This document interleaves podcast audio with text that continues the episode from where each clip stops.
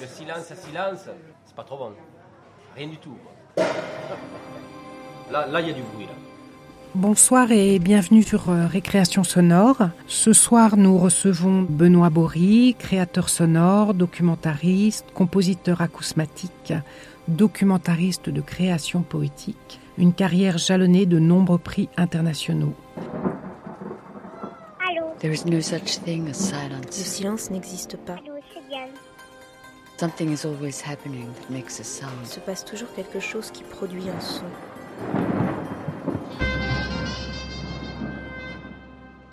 Ce soir, nous allons donc écouter sa dernière création, Bouilleur de cru, un documentaire de création qui nous emmène sur les pas de Marc. Récréation sonore. Sur Radio Campus Paris. Bonsoir Muriel, bonsoir à tous. Et je- j'en profite pour préciser que nous sommes en public à la cassette. La cassette, lieu d'animation consacré à la création sonore à Aubervilliers en Seine-Saint-Denis. Est-ce que tu, tu nous dis quelques mots sur la cassette Alors la cassette, c'est la fabrique sonore du collectif Transmission, euh, situé à Aubervilliers. C'est un lieu donc de création, de formation et d'écoute euh, sonore ouvert euh, au public hein, du mardi au vendredi et qui propose des initiations, des formations, des ateliers, des séances d'écoute et de la location de studios et de matériel pour euh, enregistrer du son. Toute notre programmation est sur euh, lacassette.fr et on y est évidemment aujourd'hui les bienvenus et on y accueille euh, le public pour écouter Bouilleur de cru de Benoît Bory. Pousse-toi, le chien, qu'est-ce que tu bois? De l'agneau, là,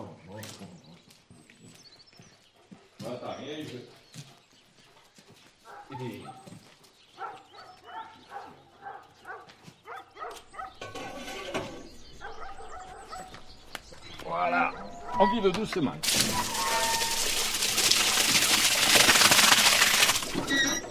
Nous les vieux, on est un peu brutos des fois.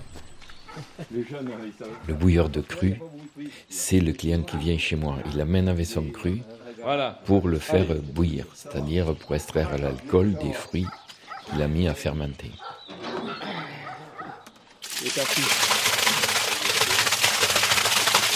Voilà. Ces fruits, c'est les fruits de son cru, de son verger, de son village, de sa région. Bon, c'est vrai qu'ailleurs, vous savez, papa. Vous, vous dites que la moitié des mots. Bah ouais, mais ici, ils sont forts en orthographe. Oui, ici, on en dit euh, ah oui, il y a, tout- 1,5 il y fois a, plus. il y a tous les, toutes les, les terminaisons et tout. Ah, tout, oui, oui, même plus. Parce que normalement, on rajoute comme. Écho, ouais. Mais moi, je suis bouilleur ambulant et j'ai euh, des alambics mobiles. Donc, je suis ambulant. Un peu de. Ouais, un peu de fille. Jerry Claude. L'ami Ravel. Alors qu'avant, pour les prestations viniques, c'était pour les viticulteurs, on était à poste fixe, on était en distillerie. Ça n'avait rien à voir.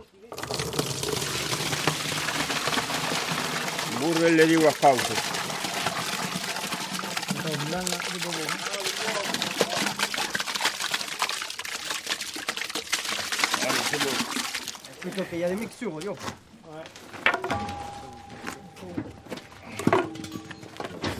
¿Se lo beben, la verdad?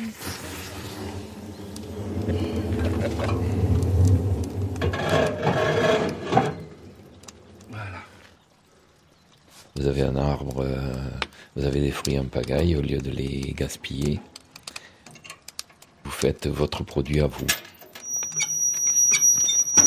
Quittez, quittez pas les verres, là, les gars. Non. J'ai un truc à vous montrer. Ah. Alors, attendez, je vais aux, aux alambics, vite fait, je reviens. Non, rien, hein, que des fruits. hein. Oui. Mais c'est ça, 5 fruits et légumes par jour.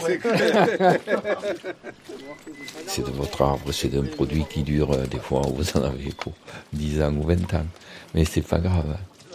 Quand vous le ressortez, vous vous rappelez de votre arbre, vous vous rappelez de l'année, vous vous rappelez du distillateur aussi. Oh, c'est de la prune qui date. Voilà. Et les petites, ça va très très bien pour faire du compost. hein. De ces vieilles machines et tout. Voilà. Allez, on ferme. Ça fait des souvenirs. Alors pour voir qu'est-ce qu'il y a là-dedans. Elle est vachement bonne. Et douce, hein. Hein Elle est très très douce. Ils tiennent à ce que l'eau de vie soit bonne et tout. Hein Elle est très fruitée et tout. Hein, parce que c'est long à ramasser, c'est... euh, Et puis, ils sont fiers de leurs produits. Elle est formidable. Mais la vôtre, elle s'arrangera. Comme il y a deux alambics qui coulent en même temps, ils goûtent l'eau de vie de- du voisin à côté. À combien tu la veux? À 50. Et ça arrive des fois qu'elle soit un peu ordinaire l'heure de vie. Donc je dis rien. Je dis ouais ouais ça va, ça va, voilà, c'est tout. Alors ça arrive qu'elle est très bonne, alors ça, ça leur fait plaisir. Parce que je leur dis aussi. Tu prends un verre, un litre, un verre, un litre. hein. Tu en offres un verre, ça me donne un litre. Après, il faut pas trop goûter parce que tu trouves plus rien. Ouais.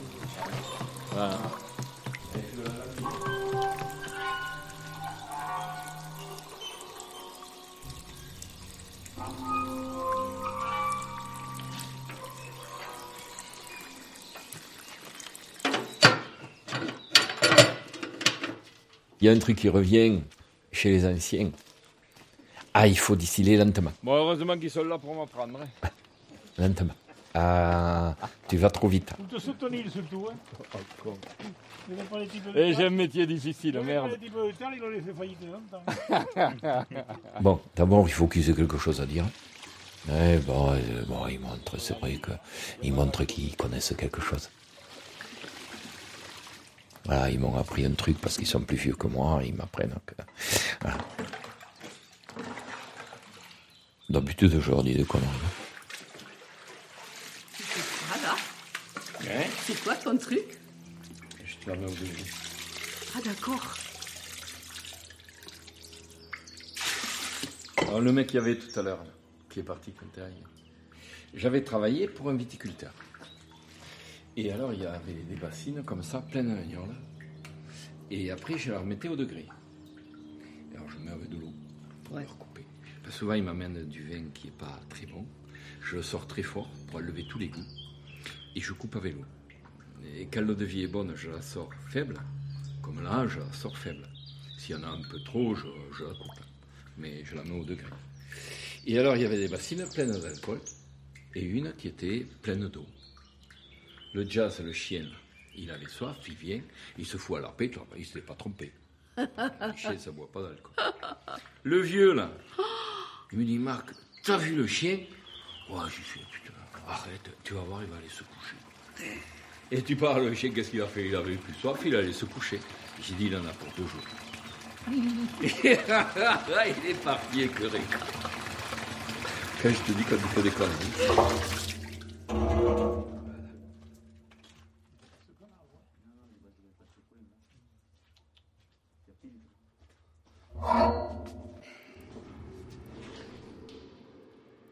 J'ai souvent l'impression, et je le dis à des clients, et ils me demandent mais comment tu fais? Parce qu'il n'y a pas de manon, il n'y a rien, euh, je sais pas la pression, je sais pas les températures.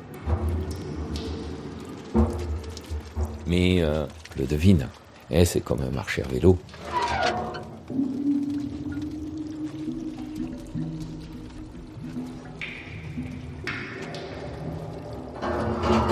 Voilà, vélo alambic, euh, j'ai l'impression qu'il marche tout seul, c'est ce que je dis à mes clients.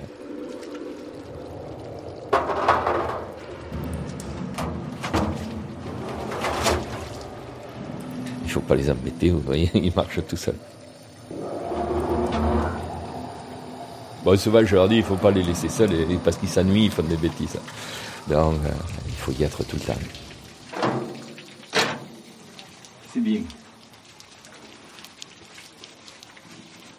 Ça avait commencé à amorcer un peu.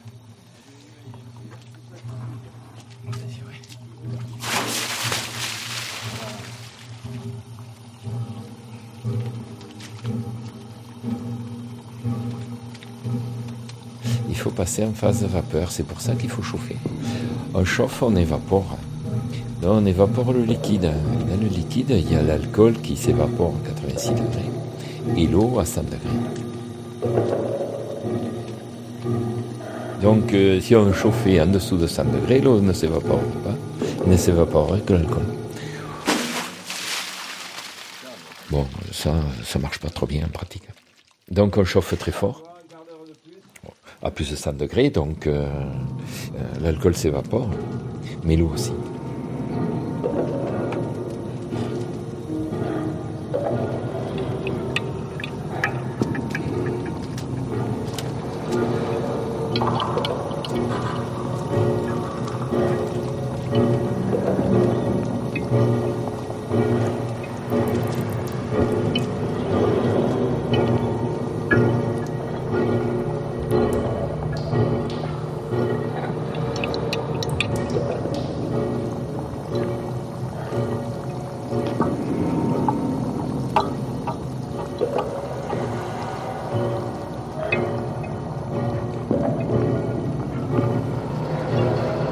Et après, on a des rectificateurs qui, eux, euh, c'est facile à comprendre.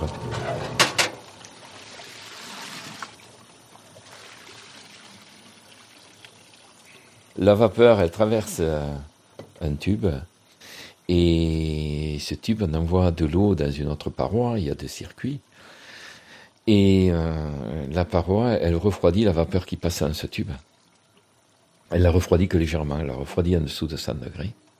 Donc les molécules d'eau s'agglomèrent entre elles, font des gouttelettes, et les gouttelettes ne peuvent plus suivre le flux de vapeur, donc elles tombent au fond de ce pareil. Par contre, les molécules d'alcool, elles ne sont pas gênées par cette chute de température, elles traversent, elles continuent à voyager dans le flux.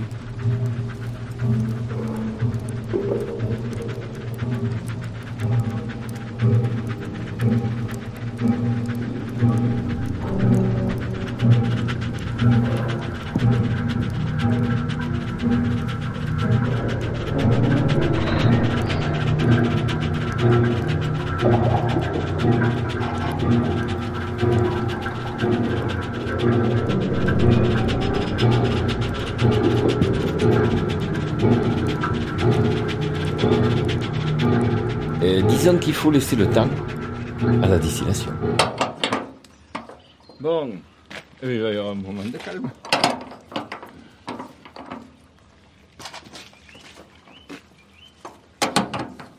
Une fois, je suis un groupe de distillateurs du Lot.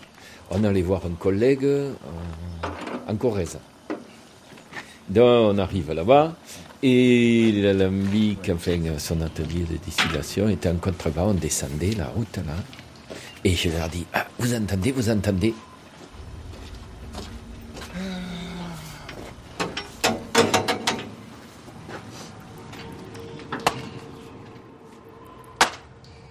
Ce bruit, c'est un bruit que j'avais entendu parce que moi j'ai repris quand il y avait les, les- on va dire les petits alambics, mais j'ai travaillé longtemps sur l'appareil à vapeur. Euh, C'était moi qui le menais, euh, je remplaçais ma mère parce qu'on faisait des heures, euh, ça commençait à 5 heures du matin jusqu'à minuit. Donc on était, il fallait se remplacer. Le bruit constant, mais c'est un bruit agréable. C'est pas un bruit d'un moteur diesel ou ça rien à voir. C'est un bruit qui n'abîme pas, qui n'agresse pas les oreilles ni rien. Et c'est chez ce collègue que je me suis surpris un bruit qui me quelque part me manquait.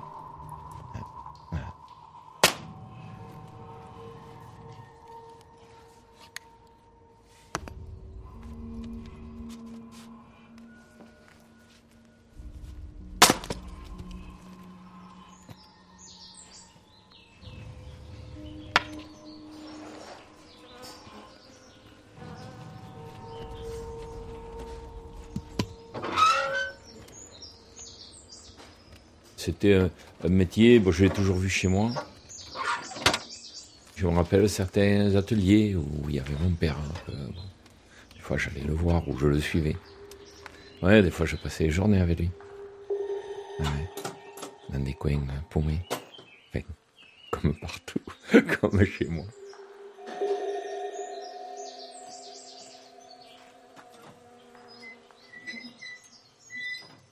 On était en distillerie, on travaillait avec un appareil vapeur. Et je faisais l'entretien. L'entretien euh, de l'appareil, parce que c'était plus compliqué que, que les deux dont je me sers. Et l'entretien d'une chaudière à vapeur. La vapeur, c'est un truc qui m'a toujours plu. Que ce soit en motrice ou comme là en distillation.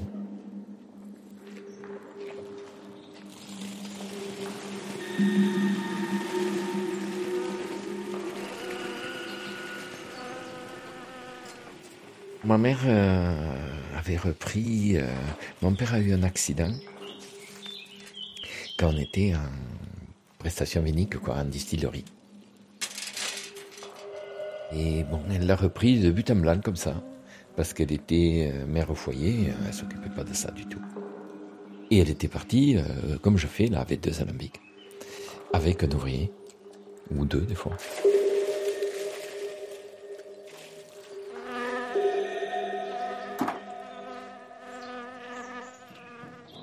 Elle avait pris le virus de ça. Bon, moi, j'ai attendu qu'elle me dise de le reprendre, bien sûr. Mais à la fin, c'était vraiment dur pour elle, d'être au Montfétan et tout. Mais ça lui plaisait tellement, elle aussi, d'être avec les clients, d'être... euh, voilà, c'est... euh. Du jour au lendemain, elle me dit, bon, hey, euh, là, je peux pas, il faut reprendre les. D'accord.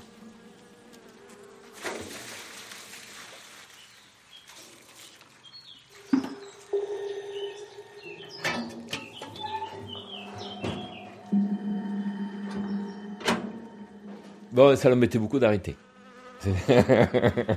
mais bon, mais ça c'est humain, hein, c'est pas un reproche. C'est une constatation. Il y avait des jours où je pouvais pas y être et qu'elle m'a remplacé. Ah, ça, ça, ça allait là. Ouais, parce qu'elle a bossé. oui, mais ça. Bon, voilà. Ça, c'est.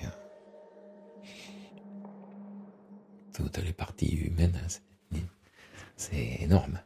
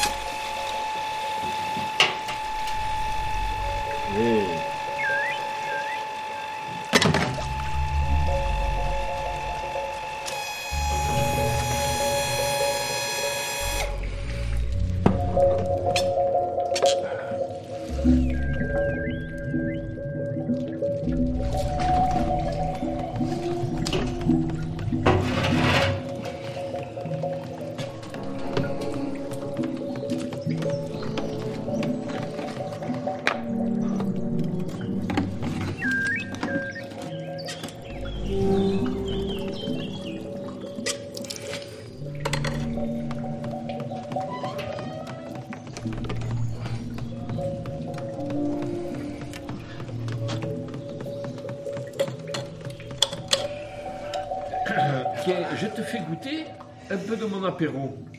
Que tu as fait Mais bien Allez. sûr. Après, euh, je te ferai ce sera goûter plus du le digestif. Ouais, il vaut mieux le digestif que l'apéro, Mar- euh, Marc. Non, c'est pour te faire goûter mon Ah, apéro. d'accord. Qu'est-ce que t'as fait du, euh, Tu me diras. de- du, Ah, je truc te que vire fais- les- du, du truc que faisait ta mère Des graphes, Euh, je sais pas. non. Non, euh, alors, ces recettes, je les ai perdues. Encore. Comme les, les prunes à l'eau de vie. Il a le vie. Ça, c'est pas trop difficile à faire. Tu te rappelles les prunes qu'on avait fait là, les prunes de cochon à l'eau de vie Oh, À la maison, on les avait flambées. Et tu les as, ces, ces recettes, Oh non, de bah, ta mère les recettes à la mer, hein, tu rigoles. C'est au pif. Allez, pof, pof. Alors, je l'ai dit une fois à une métante André. Oui, oui. J'ai dit, trouve, euh, retrouve-moi les recettes pour les prunes à l'eau de vie. C'était pas au hasard. hein. Elle me dit, Ah, ouais. maman, c'était au hasard tout le Ah, temps. mais ouais. Elle sait. Hein. Euh, un beau jour, elle me téléphone, Marc, j'ai trouvé ton bonheur. Ah, qu'est-ce que tu as trouvé des louis d'or? T'as trouvé Ah des lingots, des barres Je ne sais rien, moi. Oui, oui. Elle me dit la recette de ta mère. Ah, je te la, je te la porte. Il y a, il y a deux lignes. Euh, Enfin, c'est codé. C'est pour que les Russes le devinent pas. Je ne sais rien. J'ai rien compris. Surtout toi, je viens le croire.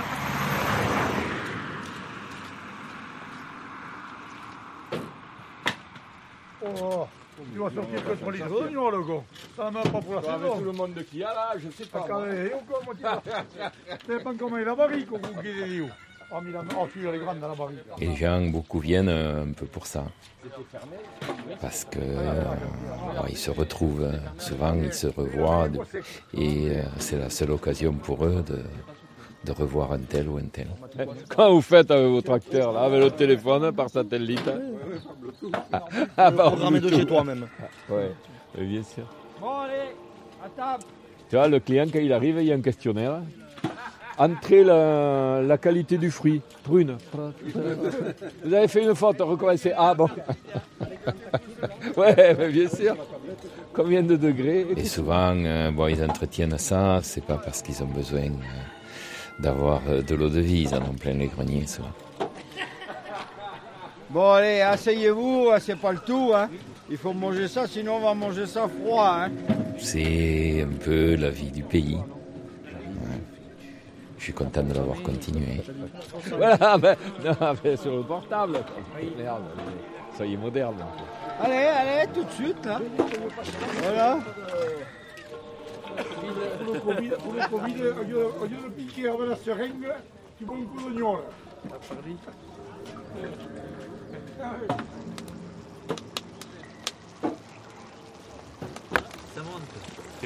Chaud jusque-là.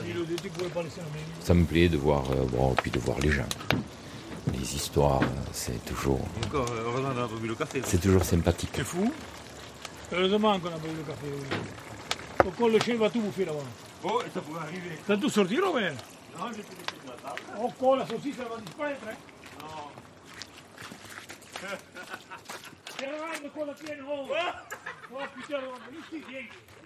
Des mecs rigolos, c'est pas une fois sur deux, c'est trois fois sur quatre. Oh Oh, Milo, Dio de Milo, Dio, quand tu vois ça, quand même Ah, Eh, quoi. Le pâté, dit. Le pâté? Tiens, le pâté? Ah, con de Dieu Il a mangé le pâté en premier. Eh, La saucisse aussi, là, elle l'a pas prise, mais l'autre, il est parti. Ouais, je me rappelle que bon, le chien, il se sert des fois. Faut y faire attention. Il était bon ce pâté. Oui, quoi. Et et il en a bouffé la moitié du pâté. Et le- et le fromage et tout Le fromage aussi Oui. Oh, putain. Il aime bien qu'on partage avec lui.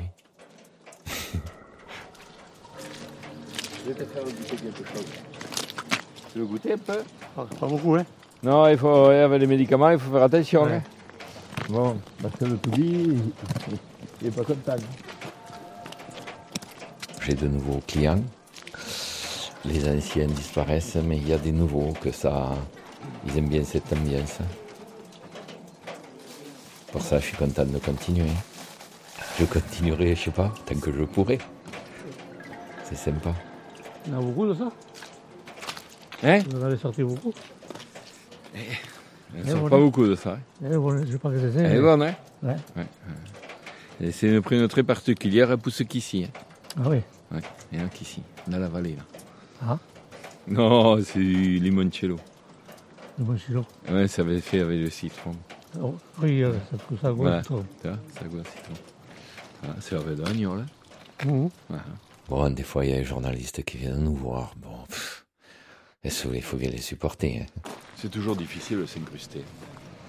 c'est pas, pas un but, c'est bien.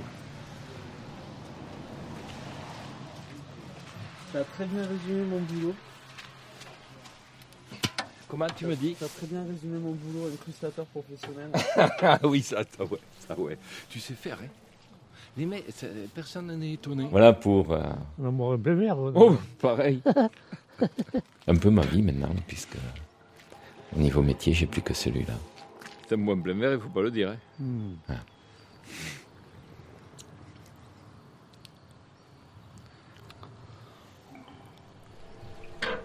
Allez.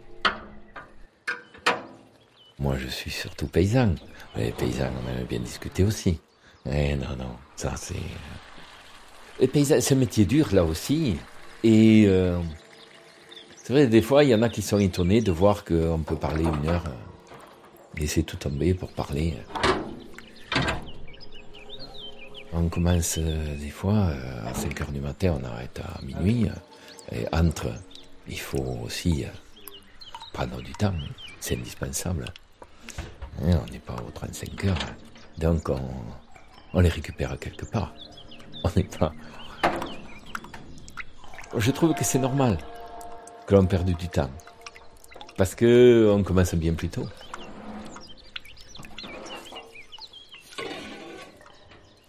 Vous êtes sur un tracteur, euh, des fois pendant euh, des semaines, hein, il faut bien euh, relâcher la pression.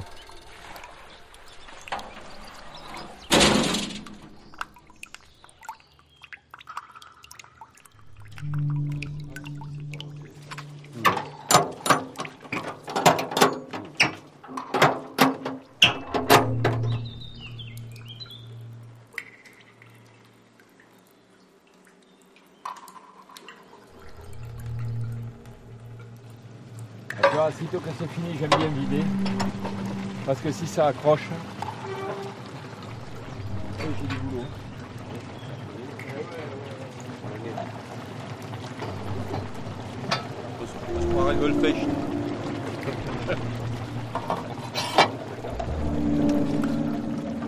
La moitié de l'alambic, c'est que de l'eau.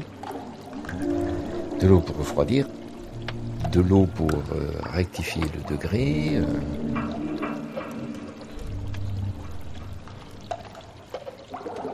Et euh, c'est avec de l'eau qu'on le fait travailler.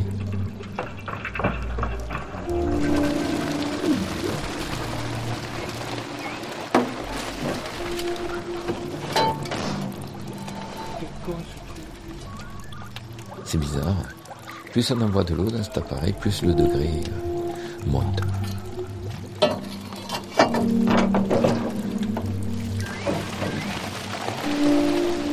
C'est ce que je dis à mes clients. Voilà, ça fait partie des bêtises que je dis. Ils me disent, ouais, fais-la moi un peu forte. Ah ben j'ai dit, regarde, j'envoie de l'eau.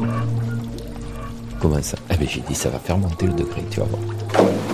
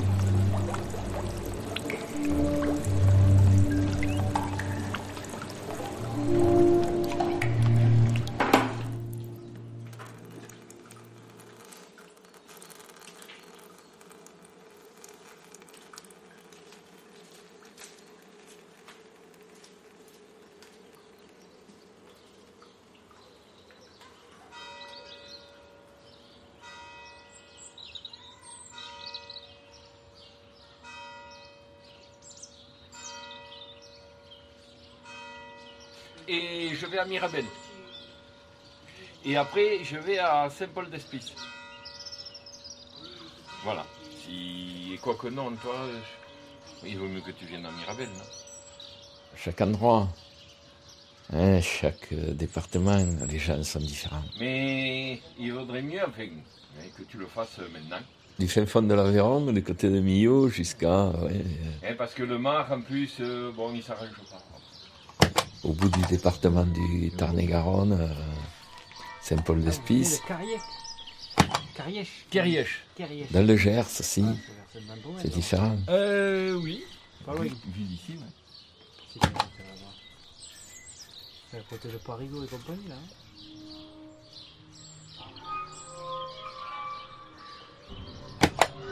Et ouais, tandis que vous, vous êtes vraiment du fruit. Là.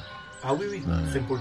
Du fruit, attention, Saint-Paul. Oui. Ça dépend de quoi. Mais tu vois, il y a beaucoup de céréales. Montes sur Saint-Clair, l'autre. Tu pars plus sur. euh, Alors qu'avant, c'était du fruit partout. Ah oui, oui, Hmm. bien sûr. Oui. C'est bizarre, le, le secteur là, c'était 100% fruits. Oui, il y a plus de de mais fruits. Il y avait un chiffre énorme, je pense. Ah, ben oui. Ça a fait un du pognon. Toutes les années 90 2000, ça a de les décanillé. Les mecs, euh, les plus jeunes, qui étaient plus jeunes, qui étaient plus vieux que moi, au moment de reprendre l'exploit familial, ben, Ils ont ça faisait pas un euro, machin, personne qui Ouais. encourageait à rester. Ouais. Tout le monde se barrait. C'est pour ça qu'il y a plus de paysans. hein. Et tu vas chez moi, tu les friches clairs. C'est affolant. Alors, le nom Oui. S-E.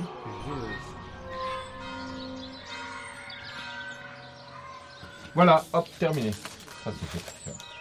Mais euh, tu reviens voir Ouais, je reviens après manger. Oui, après manger. Bah ouais, vers 2h, 2h30, ça sera bon. quand- ouais, quand tu veux. Bon, ça sera. Eh bien, on verra ça. Ouais, ou alors dans deux jours si ça a fait comme l'autre. Voilà. Parfait.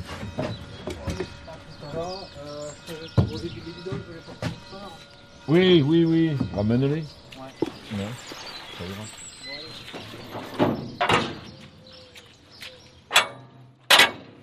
L'esprit de la campagne euh, reste quand même. Hein. Bon, ça se modifie, bien sûr.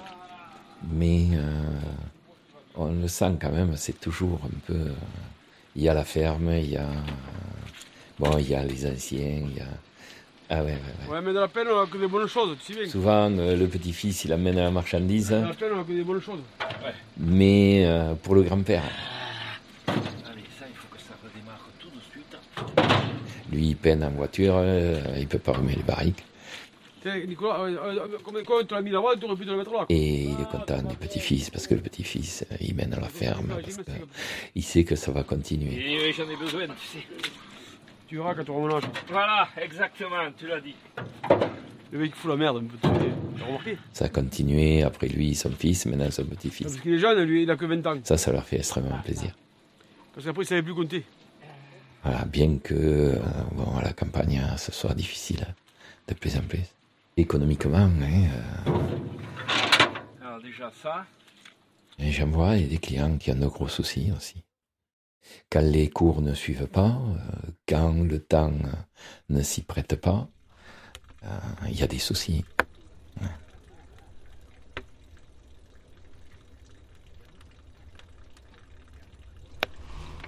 Celui qui reprend la ferme familiale, euh, il en est responsable. C'est vrai qu'il est maillon. Parce que la ferme, n'a pas été faite en trois jours. Il y a plusieurs générations qui l'ont faite. Et euh, celui qui a des déboires, hein, euh, il est vraiment...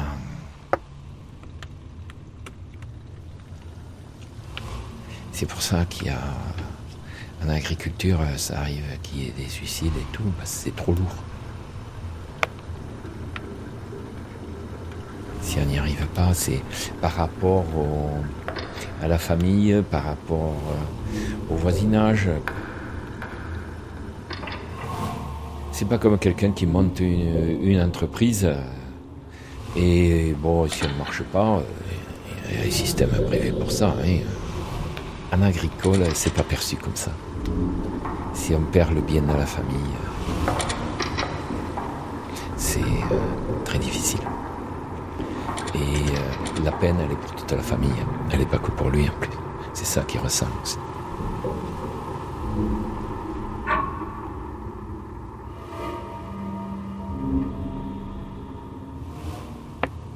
Ils sont discrets, ils sont petits, c'est normal.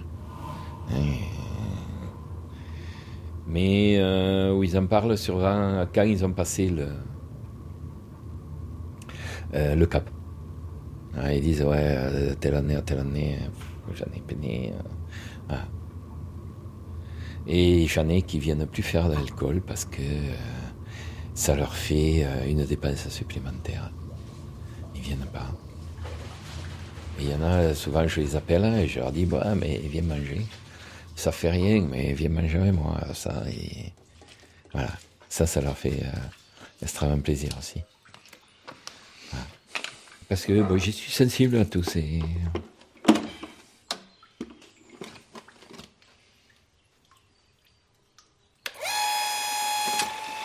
Si j'ai repris euh, les alambics, c'est parce que aussi euh, la ferme, ça laissait pas assez de revenus. Avec les alambics, ça me faisait un complément. Ça faisait un roulement. Moi, j'ai pas fait fortune. Mais ça, bon, on n'est pas obligé. À l'époque, j'avais un ouvrier sur la ferme, donc euh, moi, je pouvais partir. Hein.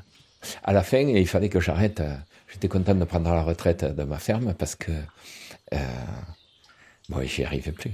Je soignais mes vaches euh, avant de partir. L'agriculture, c'est vraiment dur. Parce que euh, on nous amène des contraintes tous, les jours, de nouvelles contraintes. Et les histoires de la PAC, euh, bon, il y avait. euh, c'est pas qu'on soit pas capable de faire une déclaration. Si on oubliait une déclaration, à chaque fois, le coupeur est tombé, il nous faisait, il nous sortait des subventions. Si on les avait, c'est qu'on en avait besoin. Moi, les veaux, je les vendais toujours au même prix quand je suis sorti de l'école que quand j'ai pris ma retraite. Enfin, j'exagère un peu, mais c'était pas loin de ça. Je trouvais ça pénible, très pénible. Quand on savait qu'on allait être contrôlé, euh, ça, c'était dur, quoi. Bon, allez, c'est bon. Georges va arriver, ça va barder. Il rigole pas, Georges. Georges, c'est terrible. J'ai une question très bête. hein. Ouais. Comment tu fais pour tirer deux attelages d'alambic avec un camion? Ah, mais tu vas voir.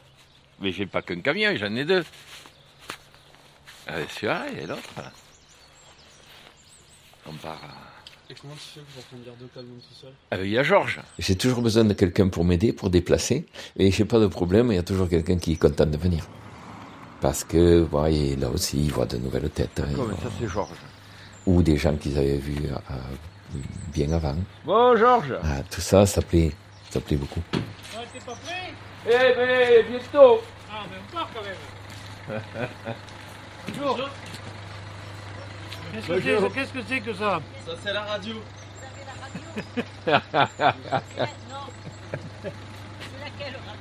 La radio suisse. C'est pas une blague, hein On va pas croire, hein. Non, non, non. Non, mais ils peuvent avoir une radio en Suisse aussi. hein. Ah, bah, j'ai pas Non, non, c'est vrai. Non, c'est ra- vous c'est- c'est Radio Kerrièche. Allez, Bon, on n'est pas prêt à partir alors. et con, putain, j'ai encore un client qui doit venir chercher l'agneau, le- comment il s'appelle, la case. Oh, parce qu'il est venu hier soir avec sa femme. Euh, 5h30, ah, il faut qu'on parte si jamais les gendarmes nous. Ils vont pas loin, hein, mais tant pis. Non, je vous le ramènerai. Avant minuit, avant 6 heures. Ouais, avant 6 heures. Ouais, parce que le temps qu'on fasse le tour des bars et tout, on n'est pas là tout de suite. Hein. Allez, merci, au revoir.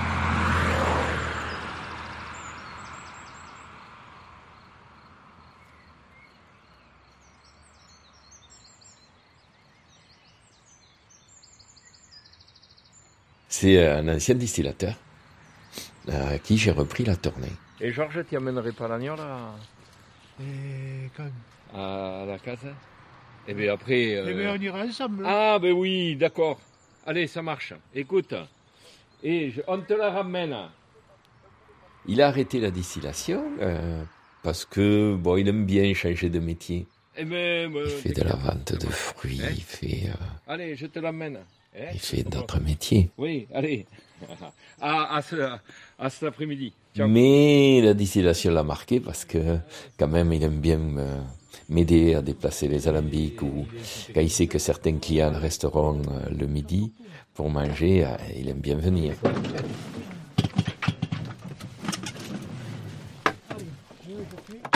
Et bon, ça lui plaît de rester et puis de voir ses anciens clients. C'est vrai que c'est une vie, euh, enfin je veux dire complète, pas complète. Là, assis debout couché. 5 mètres. Mais euh, ça fait de sacrés souvenirs. Ouais, alors Ton chien, il touche le mien, hein Oh, il te le bouffe, ouais. Non, mais c'est pas ça, c'est que tu savais le prix qu'il me coûte. Hein Oh merde. Oui, il est passé sur le. Allez, où? Y avait bon, je Non, non, faut à la télé, là. hein. Je me fous pas mal. T'as pas de terrain, t'as pas de conneries. Pardon? C'est la radio. Oui, ben oui, on peut raconter des conneries. Voilà, Non, mais ça va. que de ça. Un travail n'enregistre pas. Une après l'autre. Bon. Il y a un souci, je me suis trompé. Alors c'est celle de... Et c'est- C'est un peu crado, quand même, les Ouais, mecs. à plus, ouais. Et, et, et alors il viendra te Oui, mais- l'échanger avec euh, euh, Pierre, ou je sais pas, que tu connais bien, euh, et, de- et ils changeront, vous l'échangerez. Il me donnera des billes quand on est plein. Non, il te ramènera les tiennes et tu les donneras, les... c'est là. Hein? Et parce que j'avais tout, il n'y avait rien de marqué. Mais ils étaient sur la remorque quand on te l'avait dit. Non, mais il faudra arrêter de boire. Hein. Et vous rentrez boire le café. Ouais. Attends, il y a les bidons. Ouais, je peux pas te une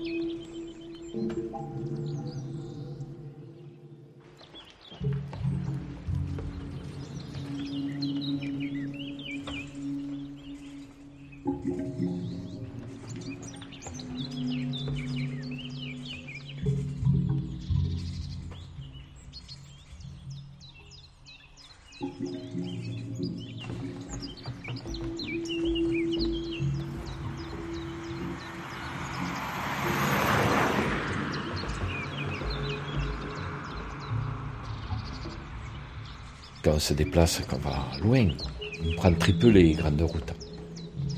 Parce que, on n'avance pas vite, on gêne la circulation. Donc, on passe dans les petites routes.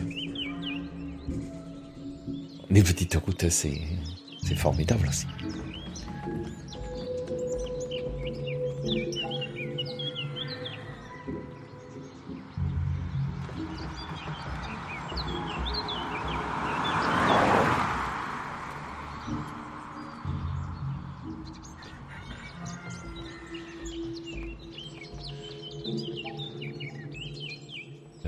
C'est différent.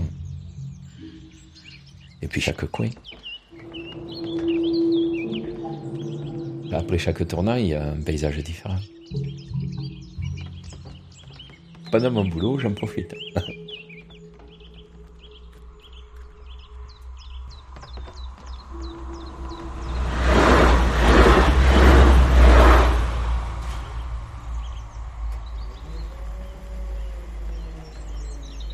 Des fois, lever de soleil. Je me rappelle à Mirabel, j'étais à Notre-Dame des Misères. Une fois, lever du soleil incroyable, il se reflétait par l'église, c'était énorme, énorme.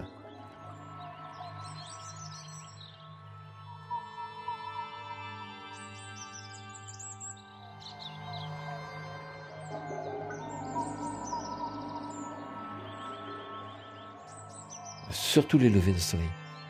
Sur toute la campagne.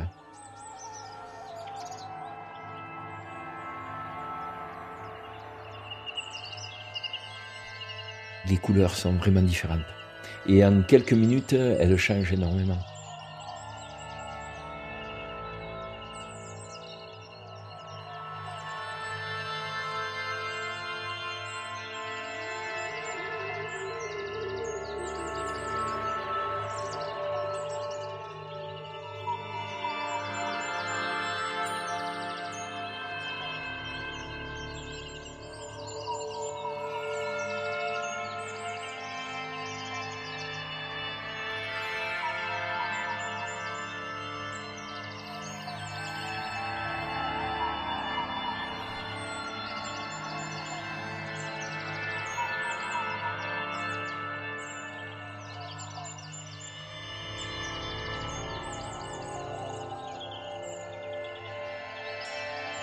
Bouilleur de cru. C'est, prenant et euh, je sais pas comment je deviendrai, mais les vieux distillateurs, ils aiment pas lâcher leur métier. J'en ai démarché un pour voir sa tournée. Et bien, bon, euh, il a préféré que ses clients n'aient personne.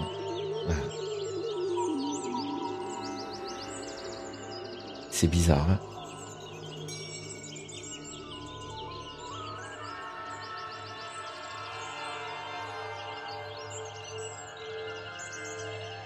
C'est les choses, ça vient comme ça. Je suis pas habitué à me les calculer. Voilà.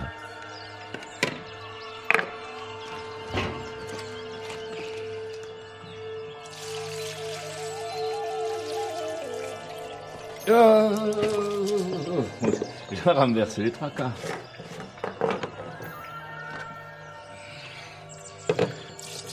Voilà.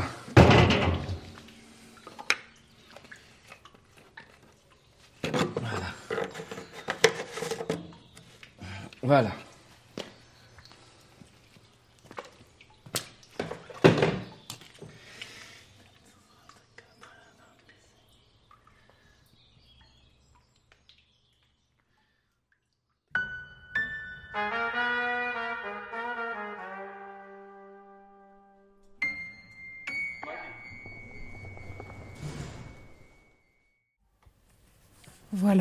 Ben, quelle promenade sonore euh, incroyable dans ce, ce sud-ouest euh, goûteux. Merci beaucoup de cette écoute, euh, Benoît. Oui, moi, je me demandais, euh, je me demandais, Benoît, comment ça arrive un sujet comme ça, comment ça arrive une, une rencontre comme celle-là avec Marc? Alors, euh, à chaque rencontre, c'est une histoire particulière. Euh, là, en fait, c'est le hum, voisin, le collègue de travail du personnage principal d'un temps de cochon, Floréal. Et quand j'avais tourné suivi Floréal, qui est devenu un ami, du coup, il m'a souvent parlé de Marc, un bouilleur de cru avec qui il avait monté une CUMA, qui est une coopérative euh, de mutualisation agricole, qui a un statut juridique, en fait, qui vous permet d'acheter du matériel agricole ensemble et, et vous le prêter. Et euh, du coup, il me l'a présenté et, euh, et puis on s'est rencontré avec Marc. Il a accepté assez rapidement euh, d'avoir un, mec qu'il connaissait pas, le suivre avec euh, un micro qui ressemblait à un caniche euh, pendant ses tournées de distillation. Du coup, ça s'est fait comme ça. euh, on a appris à s'apprivoiser. Les premières étapes, euh, j'ai suivi. euh, lui, ça l'a fait rigoler. Il a vu qu'avec les gens qui venaient sur les étapes de distillation aussi, ça se passait bien que voilà, j'étais intrusif sans trop l'être à leur goût et euh, du coup on a suivi. Et euh, je l'ai suivi pendant une saison. Donc c'est euh, de octobre jusqu'à avril euh, sur différentes étapes de distillation. Je pense qu'on en a fait huit ensemble. Et à la fin de ces étapes on a on a fait un entretien un peu au long cours hein, suite à différents enregistrements qui avaient eu lieu quoi. Mais c'est souvent des rencontres interpersonnelles. Et après c'est des lieux aussi qui peuvent nous nous titiller. euh. Là, on est en train de finir un sujet avec Aurélien Caillot sur un, un ancien camp d'accueil d'Indochinois français en Lot-et-Garonne. Là, c'est juste, on est allé par curiosité au départ. Ce qui nous a pris dedans, c'est qu'on a trouvé des gens en fait euh, qui, faisaient perdurer en fait cette mémoire aussi par les sons, qui faisaient la cuisine, le culte. hein, euh. Voilà, donc ça se fait soit par des rencontres, hein, euh, soit par vraiment des matières sonores en fait sur lesquelles on se dit ah là il y a une écriture, hein. il y a vraiment une manière de raconter quelque chose. Voilà, qui passe vraiment par le sonore. Ouais, du coup, Marc, c'est des temps de tournage qui sont vraiment sur du long cours et euh, on apprend vraiment à se connaître. Euh, Tu vis des galères aussi parce que la saison de distillation, c'est pendant la mauvaise saison. Et il faut pas croire, mais dans le sud-ouest, il pleut beaucoup hein, pendant l'automne et l'hiver. C'est pour ça qu'il y a un univers qui est très aquatique. C'est pas que la colonne de distillation, mais c'est vraiment la saison aussi. Je tenais vraiment à le suivre jusqu'au printemps pour avoir aussi les sonorités euh, du printemps avec les oiseaux qui se réveillent. Mais on a, voilà, on a vécu des nuits avec euh, le ciré, euh, attendre que l'agneau se fasse. voilà, du coup, ça crée des liens et t'as le temps de discuter, quoi. Et c'est des gens très bavards en général. L'agneau ça aide aussi pour Ouais. ça. Le temps de discuter jusqu'à arriver effectivement à, dire des choses, comme tu nous disais tout à l'heure, qui sont pas euh, forcément euh, l'essentiel de la narration, euh, de la description de son travail, de son activité, mais qui euh, évoquent tout un, tout un univers en fait rural d'aujourd'hui. Ouais, moi, ce qui m'intéressait surtout, c'était pas tant le rapport à la distillation, Ça, ça m'intéressait plutôt au niveau des matières à enregistrer, faire une composition, mais plutôt son rôle de facteur social, où c'est quelqu'un qui fait la distillation en fait depuis qu'il est enfant, parce qu'avant c'était sa maman, euh, voilà, qui avait l'histoire et son papa aussi. Et du coup, c'est des gens qui connaît depuis plusieurs générations. euh, C'est un peu comme un médecin de campagne en fait, avec de l'eau de vie. Et euh, donc il prend des nouvelles, il en donne. euh, et après c'est quelqu'un euh, qui a un peu aussi le, la fibre documentariste, c'est-à-dire euh, être à l'écoute et essayer de comprendre un peu le contexte, l'univers. Donc c'est quelqu'un qui sait très bien se fondre sur les différents univers.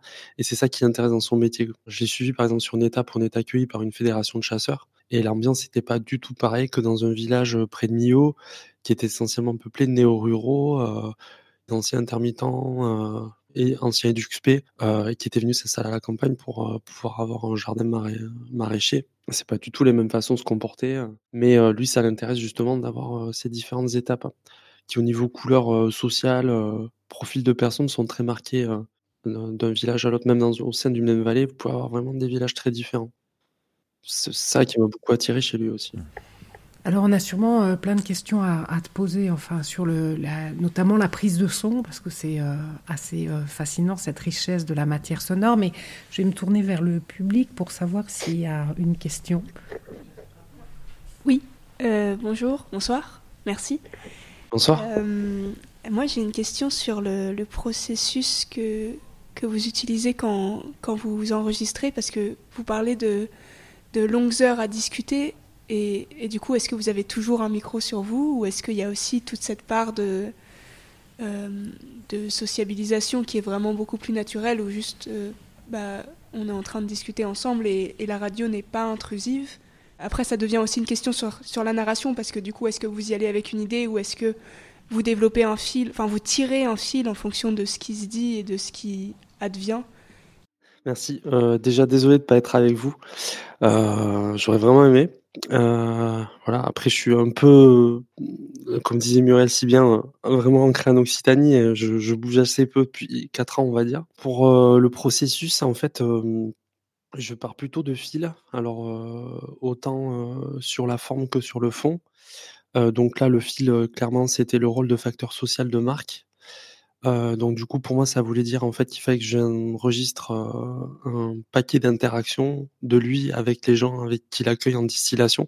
Parce qu'en fait, c'est des gens qui viennent avec des fruits macérés et ils vont distiller avec Marc pour faire de l'agneau que des matières sonores euh, qui soient vraiment liées à la distillation, donc phase liquide, phase vapeur, toutes les matières. Donc ça, ça fait beaucoup aussi avec des micro-contacts, des hydrophones, euh, voilà, plein de micros qui vont enregistrer la matière à l'intérieur des solides. Beaucoup d'ambiance, euh, des paysages, des motifs pour la composition euh, des paysages sonores que je traverse. Au niveau du tournage, du coup, je vais le suivre avec en général un micro MS pour euh, faire caricaturalement un micro MS, en fait, c'est un micro stéréo qui a aussi un micro au centre qui va me permettre du coup d'éviter d'avoir un trou et de pouvoir euh, vraiment enregistrer des interactions avec penser le- l'espace en trois points, le central et les latéraux. Et du coup, ça va vraiment me permettre d'enregistrer des interactions un peu comme des plans séquences où je peux avoir le personnage en premier plan en cadre serré au centre, mais à un moment donné, je peux le laisser partir à ma gauche ou à ma droite en me focalisant sur un motif par exemple sa manipulation d'alambic, où il va faire du feu dans l'alambic, et le central va se focaliser sur le feu qui crépite, et je vais laisser Marc euh, partir au loin à gauche ou à droite. Et ça, ça va permettre du coup d'avoir des sons qui vont donner une idée de l'espace en fait. Est-ce qu'il y a des oiseaux euh, à gauche? Est-ce qu'il y a des, un groupe de paysans en train de discuter à droite? Et avec toutes ces matières-là, plus les paysages sonores que je vais enregistrer à part, je vais pouvoir composer mes paysages. Alors, en général, quand j'enregistre mes interactions, euh, je suis pas présent. Donc, c'est-à-dire que si jamais euh, ils essaient de me communiquer quelque chose, je vais plutôt être avec le regard, mais je vais pas répondre avec des propos. Ce qui m'intéresse là, c'est me faire oublier, le suivre de très près. Le MS, c'est moi une grosse bonnette à moumoute, elle est euh, à peu près aussi près que mon micro ici, là, c'est-à-dire c'est presque un, un micro d'entretien pour vraiment l'avoir en cadre serré. Et c'est un exercice qu'on fait à deux, c'est-à-dire qu'au départ, hein, il va être un peu perturbé. Au fur et à mesure, il va vraiment s'habituer et ça va devenir quelque chose de très naturel. Et c'est ça qui va me permettre d'enregistrer des séquences euh, d'interaction un peu interstitionnelles, hein, qui sont en fait les moments qui, moi, me parlent plus sur les personnages. C'est par exemple la séquence où il est en train de parler avec euh, une dame de sa famille par rapport aux recettes de sa mère qu'il a perdues. Et ça, typiquement, c'est des scènes d'interaction. En fait, vous êtes avec la personne, il a l'habitude, et à un moment donné, une personne qui débarque. Et là, en fait, faut être dans l'espace avec le micro comme si vous étiez pas là. Je je sais pas comment l'expliquer autrement. Du coup, de pas interagir avec la personne qui va arriver et de faire comme si vous étiez un élément du décor du personnage que vous suivez naturellement. Alors évidemment, sur une journée, euh, on fait pas tout le temps ça et c'est un équilibre à trouver ou à des moments, ce que je disais tout à l'heure, on va couper l'enregistrement en fait et on va passer du moment avec le personnage parce qu'on a envie d'en passer faut pas que ça soit une obligation et faut vraiment que ça soit des moments de sociabilité qu'on a envie de passer, qu'on ait une réelle empathie. C'est une des raisons pour lesquelles moi sur mes sujets, je vais jamais suivre euh, des personnages avec qui je peux pas trouver un point d'empathie avec eux. Euh, par exemple, moi, c'est pas possible de faire un documentaire où euh, je vais suivre l'ennemi entre guillemets en mode investigation. Il faut que j'ai des éléments d'empathie avec mes personnes. Et les entretiens à voix nue qui vont me servir de voix de narration en complément avec les interactions, le paysage, ça, c'est des entretiens que je fais vraiment en fin de tournage. Donc là, par exemple, avec Marc, euh, l'entretien, il a duré trois heures et demie à peu près. Ça s'est passé une matinée, c'était vraiment le dernier jour de tournage que j'ai vécu avec lui. Donc c'était au bout de 8-9 mois de tournage. Je l'ai enregistré en condition studio dans une pièce au calme chez lui. Et après, on, a fait une bouffe à midi, euh, quelque chose un peu voilà, comme entre amis. Euh, ce qui est très compliqué en fait, quand vous enregistrez une interaction pendant longtemps avec les personnes, c'est du coup d'arriver à trouver un équilibre pour pas avoir déjà traité des sujets que vous allez traiter en entretien. Et ça, c'est un équilibre qui est assez compliqué, c'est-à-dire que sur certaines questions, vous allez avoir envie d'aller en entretien. Quand le personnage va commencer à vous en parler, il va falloir que vous trouviez des subverfuges pour pouvoir faire diversion et ne pas parler de ces sujets. Très concrètement, pour Marc, ce qui m'intéressait, c'était son histoire de filiation. Ça, pour moi, c'était vraiment important qu'il le dise en entretien et pas d'interaction. J'ai fait en sorte de voilà de pas approfondir le sujet pour me le laisser en entretien. Mais c'est aussi quelque chose de très utile parce que pendant ces moments de tournage d'interaction, bah, du coup, vous avez un carnet à côté, euh, vous allez vous noter, bah, ça, c'est des thématiques, en fait, qui vont vraiment euh, aider à connaître le personnage et vont vraiment entrer en résonance avec les interactions. Et du coup, j'ai une autre petite question qui, qui va avec. Euh, vous dites que vous pouvez pouvez pas enregistrer tout le monde et donc vous, vous prenez pas de commande. Enfin, vous, en fait, vous, vous trouvez des sujets un peu sur le fil ou par, euh, par connaissance, mais jamais vous vous dites, tiens, je vais faire un sujet là-dessus et vous essayez d'aller sur le terrain pour trouver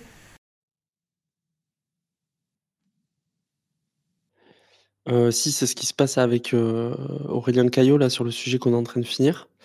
par contre, sur ces sujets-là, s'il n'y a pas un lien qui se fait avec des personnages, assez rapidement, euh, je, je, cherche pas trop longtemps.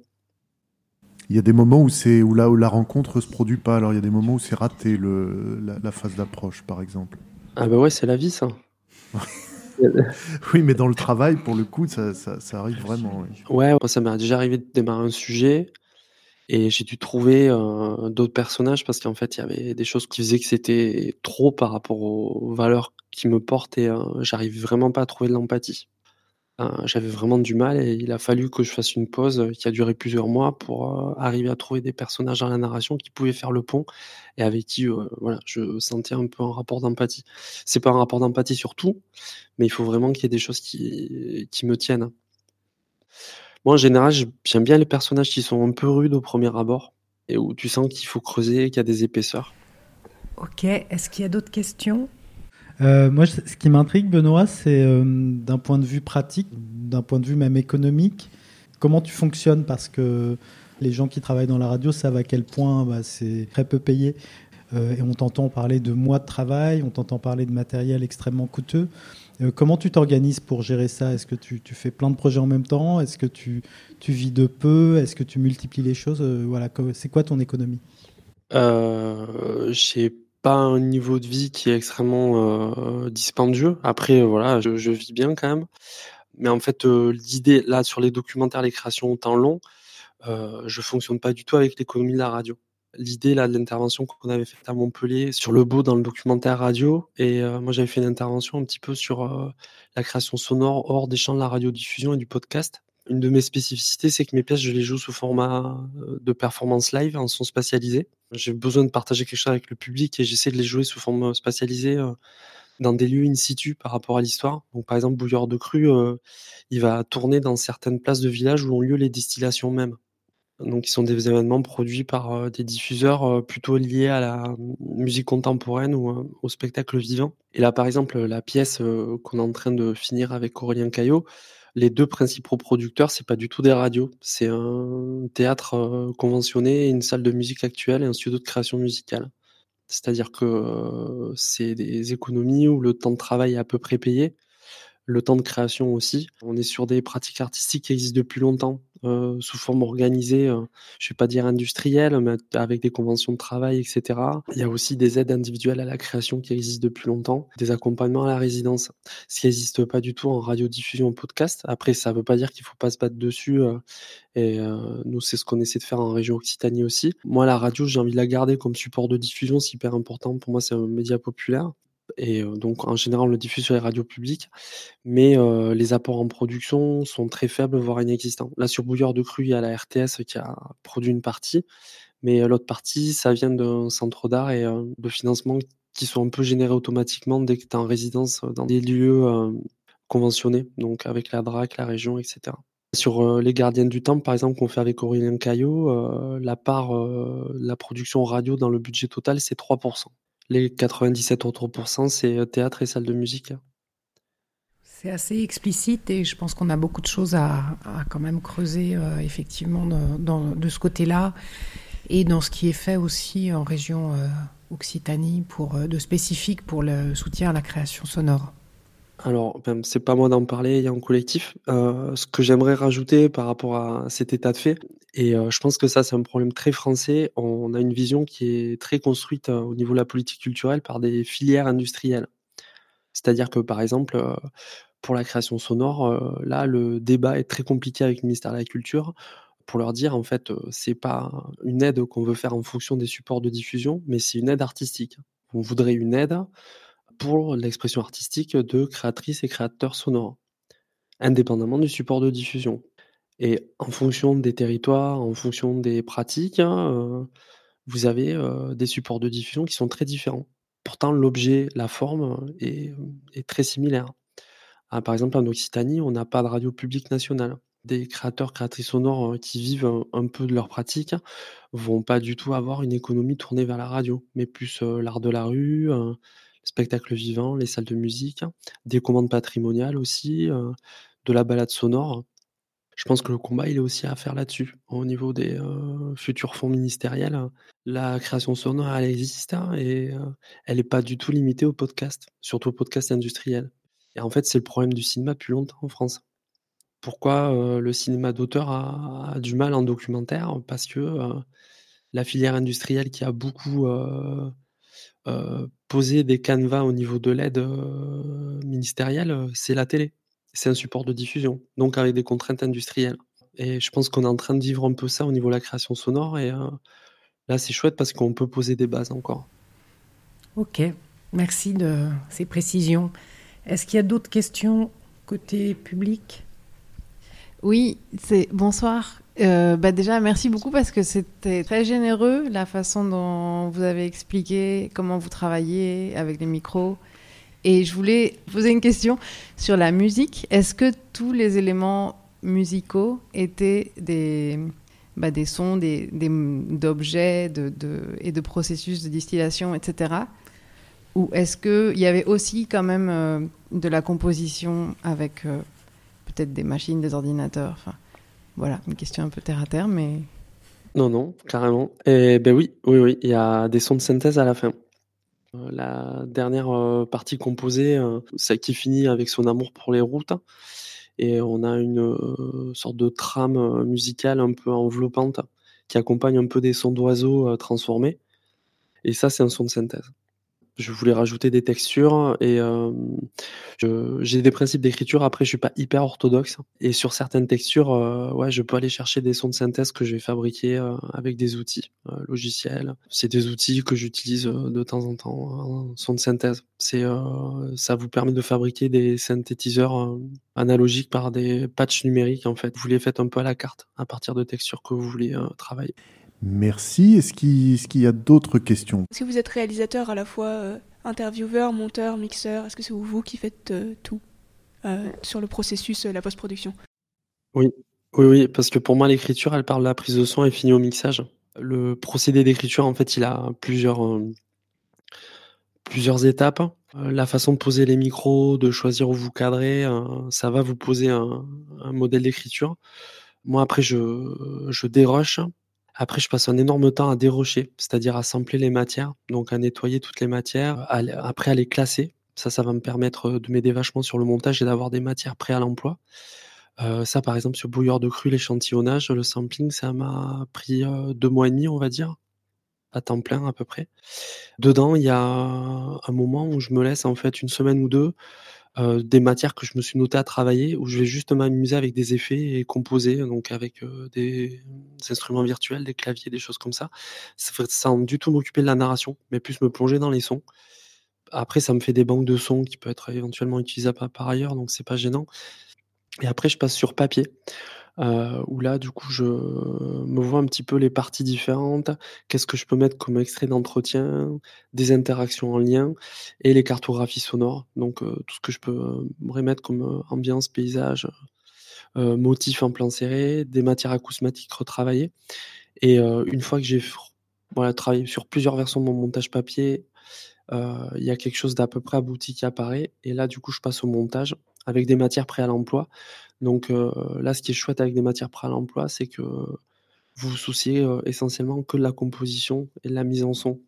Et vous faites vraiment plaisir sur la compo parce que vous avez passé ce temps-là sur l'entretien, le, dérochage. Et après, le mixage, pour moi, c'est vraiment un plaisir. C'est vraiment la façon de travailler le relief, de faire venir des sons, de les spatialiser, surtout pour les formes live un peu se, sont spatialisées, mais aussi en stéréo, de pouvoir vraiment travailler sur les reliefs, faire entendre des matières très au loin qui vont venir à des moments plus en premier plan, un peu comme des ritournelles, créer des choses qui soient un peu de l'ordre de l'entêtement ou qui vont revenir à, des petits moments. Il y a plein de choses, je pense que c'est juste dans ma tête et l'auditeur qui écoute une seule fois Bouilleur de Cru, il n'a pas du tout cette perception-là. Mais euh, moi, ça me permet de créer un attachement avec euh, la pièce que je fais et d'avoir du plaisir à la rejouer hein, régulièrement sur plusieurs dates. Mais c'est pour ça que du coup, je tiens vraiment à être sur ces différentes étapes ça m'a souvent heurté à l'époque où je bossais plus pour France Culture, ce partage des tâches en termes techniques et réalisation, qui là aussi est très français. L'auteur réfléchit, mais complètement détaché de la technique. Et non, politiquement même, c'est pas soutenable. La technique est aussi l'artisanat, la création. J'ai du mal à utiliser le mot artiste, j'utilise plutôt le terme artisan. On travaille des matières et de temps en temps, ça fait sens, de temps en temps pas. Et euh, voilà, du coup, ça. Une dernière petite question. Donc, il y a eu plusieurs mois de tournage. Et est-ce que pendant le tournage, il y avait déjà un travail de dérochage et un travail sur les sons Ou tout ça, ça s'est fait après tous les mois de tournage Et du coup, en tout, combien de temps ça a pris? Euh, Moi, je déroche généralement après les tournages. Après, c'est mon fonctionnement. Euh, je suis assez monotache et euh, du coup, voilà, si je suis sur la prise de son, je suis sur la prise de son. Après, je me note des choses hein, sur euh, des notes sur des cahiers pour aller plus loin dans la prise de son, aller chercher des matières. Mais le dérochage, je vais le faire vraiment qu'à la fin du tournage. Et donc, ouais, il faut compter huit mois de tournage, deux mois à peu près d'échantillonnage, un mois de montage, parce que du coup, tu as gagné pas mal de temps hein, au niveau de l'échantillonnage et il faut compter une semaine de mixage. Plus une semaine encore euh, pour euh, la version euh, live, spatialisée concert. Je sais plus, ça fait, ouais, ça fait un an à peu près. Ben, merci beaucoup de, tous ces, toutes ces précisions et tout cet apport vraiment super enrichissant pour nous qui essayons tous de, de trouver notre voix dans le, dans le son et dans la création sonore. Merci beaucoup euh, d'avoir participé à cette, euh, cette émission, Benoît. Oui, merci Benoît, et puis merci pour ces deux émissions. Euh, la première qu'on peut réécouter, puis celle-là qu'on pourra réécouter très vite aussi, avec cette pièce très belle, Bouilleur de cru. Merci Benoît, à bientôt. Et... merci et ouais, ben, ravi de l'invitation et encore désolé d'avoir été présent via, via Internet. Mais voilà, venez donc à Toulouse quand vous voulez. Entendu. Merci, de l'invitation. Et puis, euh, merci à tous, merci au public euh, qui était là, qui a posé des questions. Et puis, euh, aux auditeurs et qui nous souhaitons une bonne semaine à l'écoute de Radio Campus Paris. À bientôt. Au revoir. Au revoir.